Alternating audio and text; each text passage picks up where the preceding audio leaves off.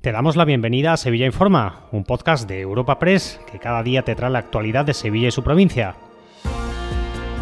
Estas son las noticias más relevantes de nuestra agencia en el día de hoy. Comenzamos un nuevo episodio de Sevilla Informa, el de este viernes 20 de octubre, en el que las administraciones locales hacen balance del paso de la borrasca Aline. En el caso de Sevilla Capital han sido más de 500 las incidencias que ha atendido parques y jardines, mayoritariamente relacionadas con caída de árboles. En el caso de la provincia, los bomberos han recibido más de 2.000 llamadas y han realizado más de 300 actuaciones. El alcalde de Sevilla ha felicitado a los servicios servicios públicos municipales por el trabajo realizado, entre ellos por la policía local. Sobre este cuerpo, el ayuntamiento ha anunciado la celebración el próximo 26 de octubre de una junta local de seguridad para diseñar el dispositivo de cara a las fiestas de Halloween. Para prevenir altercados como los registrados en 2022 en los remedios, el alcalde ha anunciado que el nuevo servicio de agente tutor empezará el próximo lunes 23 con una campaña en los colegios para informar a los menores de los peligros en torno a estas celebraciones. Escuchamos a José Luis Sanz,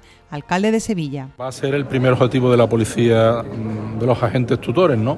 El lunes 23 empiezan ya en algunos colegios para concienciar a muchísimos niños, niñas de Sevilla sobre los riesgos que tiene esa noche de Halloween, ¿no? Aprovechando Halloween, la plantilla de comisiones obreras ha convocado huelga para exigir mejoras laborales y salariales. Los trabajadores critican que la situación es insostenible. Joaquín de la Concepción, de Comisiones Obreras en Isla Mágica. La Asamblea de Trabajadores y Trabajadores de Parque Isla Mágica ha convocado huelga indefinida tras conocer las vergonzosas condiciones laborales que la empresa plantea en el nuevo convenio colectivo. Cambiamos de asunto y cerramos este espacio informativo con la primera sesión del juicio por el asesinato de la joven Rocío Caíz en Estepa. Su expareja ha reconocido que la estranguló y desmembró para ganar tiempo porque necesitaba, ha dicho al juez, pensar. La familia de la joven asesinada pide prisión permanente revisable. María José Atoche, abogada de la familia de Rocío Caíz. Hemos, eh, solicitamos, en este caso, el enjuiciamiento por distintos delitos, violencia de género, distintos delitos de lesiones, suplantación de identidad,